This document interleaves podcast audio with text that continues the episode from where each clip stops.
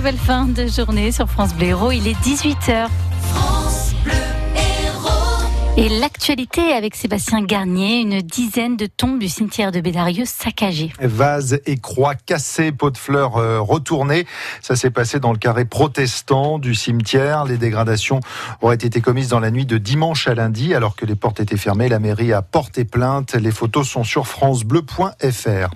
Deux personnes accommodées par euh, des fumées après un incendie euh, ce midi dans les cuisines du restaurant Le Clipper à la Grande Motte. C'est le restaurant de Jacques Mestre, le président départemental de l'UMI, l'Union des métiers des industries de l'hôtellerie. Lui-même a, d'ailleurs inhalé euh, des fumées. Les cuisines sont inutilisables. L'établissement va être obligé de fermer ses portes le temps des travaux qui ne devraient pas, nous dit-on, durer trop longtemps. A priori, il n'y aura pas de chômage technique au sein du personnel. L'affaire de maltraitance présumée à l'école primaire Lacanal à Béziers, on vous en parlait ce matin. Cinq plaintes au total ont été déposées par des parents. C'est ce que précise ce soir le procureur de la République. Une enquête administrative est en cours. Des parents reprochent à une ADSEM d'avoir attaché des enfants turbulents sur une chaise à la cantine. Plus d'une dizaine de militants antispécistes euh, en faveur de l'abolition de l'élevage ont été interpellés aujourd'hui et placés en garde à vue. Tous sont membres de l'association Boucherie Abolition. Un coup de filet probablement, probablement lié à des opérations illégales menées mi-avril dans plusieurs exploitations agricoles pour libérer, selon leurs propres termes, les animaux, Mathilde Lemaire.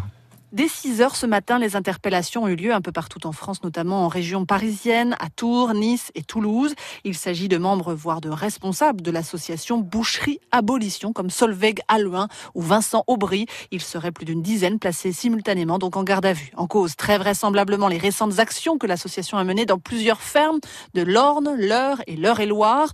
Mi-avril, il s'était introduit illégalement dans des exploitations pour libérer, je cite, les animaux de leur prison, des poules, des dindes, des truies en l'occurrence.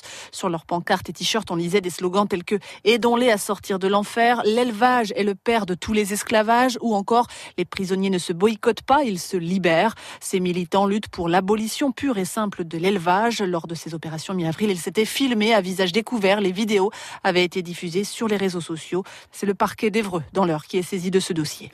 Les traitements pour maintenir en vie Vincent Lambert ont repris ce matin, conformément à la décision de la Cour d'appel de Paris qui est tombée euh, hier soir. Les parents demandent une nouvelle fois le transfert de leur fils dans un établissement spécialisé.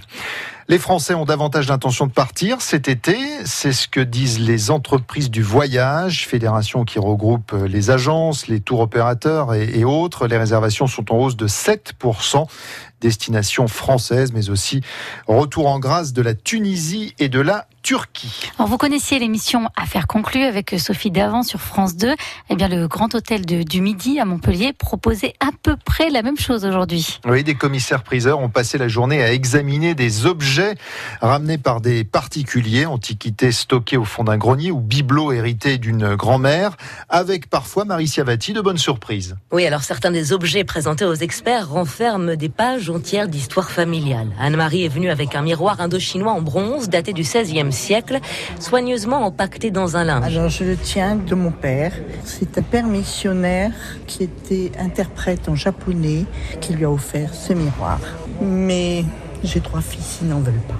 Alors euh, je vais essayer de m'en débarrasser parce que c'est pas la peine de laisser ça si mes enfants ne veulent pas. Un peu plus loin, Valérie expose les photos de dizaines d'objets qu'elle a hérités d'un ami, des vases, des portes sculptées, des bijoux et cette statue de Bouddha qui retient l'attention. Le lotus est stylisé, mais il manque pas de pétales. Il a un léger sourire d'ailleurs qu'on voit pas là sur la photo et la pointe en fait qui est l'énergie.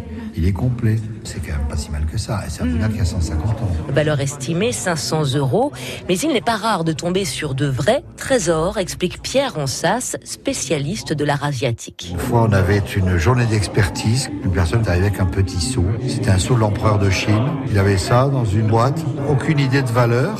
On l'a vendu plus de 4 millions d'euros. Ça n'arrive pas tous les jours parce que les objets sont relativement rares, mais ça arrive. Une affaire qui a fait plusieurs heureux, le vendeur bien sûr, mais aussi le commissaire priseur qui prend une commission de 20% au passage. 4 millions d'euros, ça fait rêver. Regardez Oh bien oui. ce que vous avez euh, dans vos tiroirs. Benjamin Lecomte revient chez les Bleus, le gardien de but du Montpellier Hérault qui euh, avait déjà été appelé en équipe de France en septembre. Il est à nouveau convoqué par euh, Didier Deschamps. Et puis le club de Béziers va peut-être rester en Ligue 2. Il vient de déposer un recours.